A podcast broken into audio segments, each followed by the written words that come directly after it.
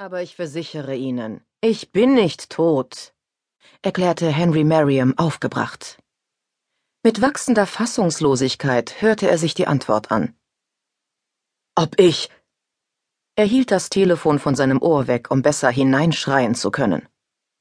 Ja, ich bin vollkommen sicher. Er schrie so laut, dass Barb, die am Empfangspult die Post sortierte, alles mitbekam. Sie lächelte. Es war schön zu hören, dass er wieder der Alte war, streitlustig und voller Energie. Mr. Merriam besuchte nun schon seit fast 40 Jahren im Sommer oder Herbst die Bildungsprogramme der Ghost Ranch und war damit schon länger dabei als alle Verwaltungsmitarbeiter, einschließlich Barb selbst und fast alle Dozenten. In ihren 19 Jahren dort hatte er so ziemlich jeden Kurs belegt, den es gab, von der Geschichte der Eisenbahn in New Mexico bis hin zum Hackbrettunterricht. Diese Woche war es heiteres Korbflechten. Obwohl er alles andere als heiter war, seit er seine Frau Ruth drei Jahre zuvor in einem Pflegeheim für Alzheimer-Patienten hatte unterbringen müssen.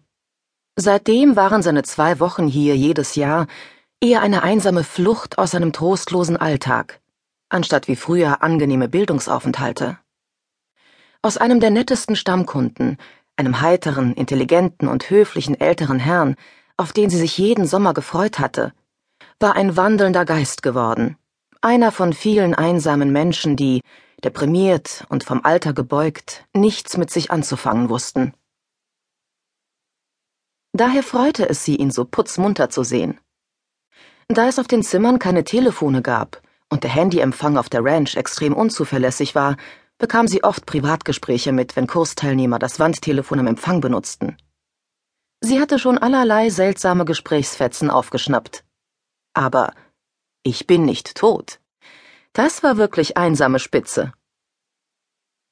Ich weiß noch ganz genau, was ich in meiner Galerie verkauft habe und was nicht, sagte er. Und ich versichere Ihnen, ich habe nie, mir ist egal, was im Katalog steht, ich. Er sah Barb an und verdrehte die Augen. Ich. Natürlich ist mir das wichtig. Was glauben Sie denn? Wenn Sie nicht. Also gut, ich fahre selbst runter und kläre die Sache. Was halten Sie davon? Ja, morgen. Warum nicht? Alles klar? Halb drei. Ja, ja, ich weiß, wo ich hin muss. Mit einem Kopfschütteln legte er auf. Tja, ist das denn zu fassen? Gibt's Probleme, Mr. Merriam? fragte Barb mit einem Lächeln. Kann ich irgendwie behilflich sein? Ach, es ist nichts, Barb. Nur eine Verwechslung. Ist der Kaffee frisch? Kommt drauf an, was Sie mit frisch meinen, aber bedienen Sie sich, falls Sie es riskieren wollen, sagte sie. Ich habe zufällig mitbekommen, Sie hatten mal eine Galerie? Ich dachte immer, Sie wären Professor. Ja, stimmt, sagte er, nahm sich einen Pappbecher von dem Stapel neben der Kanne und goss ihn halb voll. Aber ganz früher, vor einer Ewigkeit, in einem anderen Leben, da hatte ich tatsächlich eine Galerie in Albuquerque. Er hielt inne und dachte daran zurück. Die Galeria Xanadu, fügte er leise hinzu. Und? fragte Barb nach, während er gedankenverloren Coffee Mate in seinen Kaffee rührte.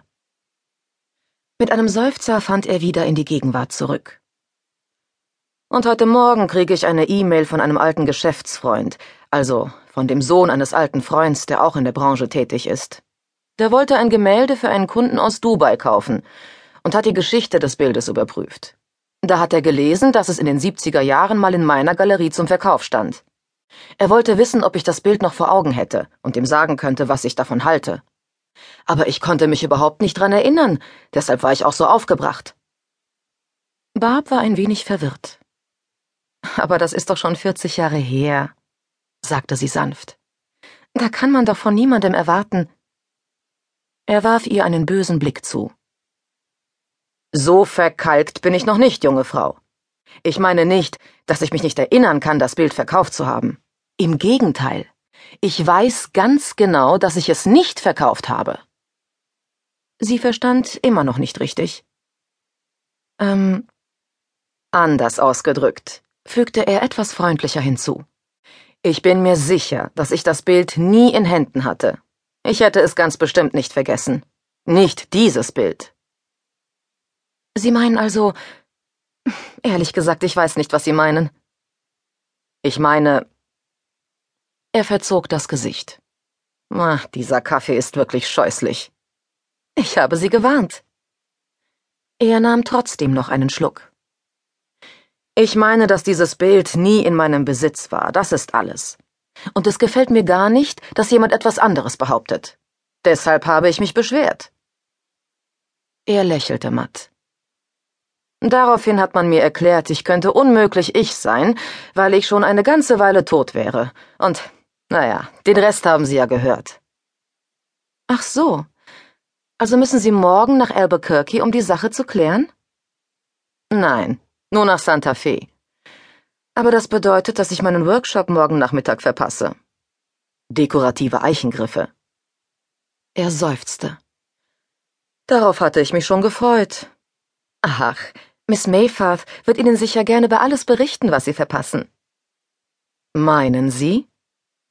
Sein Gesicht hellte sich auf. Ganz bestimmt. Ich rede mit ihr. Mr. Merriam, als Sie gesagt haben, Sie seien nicht tot. Er sah sie über seinen Kaffeebecher hinweg an, die weißen Augenbrauen fragend hochgezogen. Hat man Ihnen da geglaubt? Da sah sie ihn zum ersten Mal seit drei Jahren breit lächeln.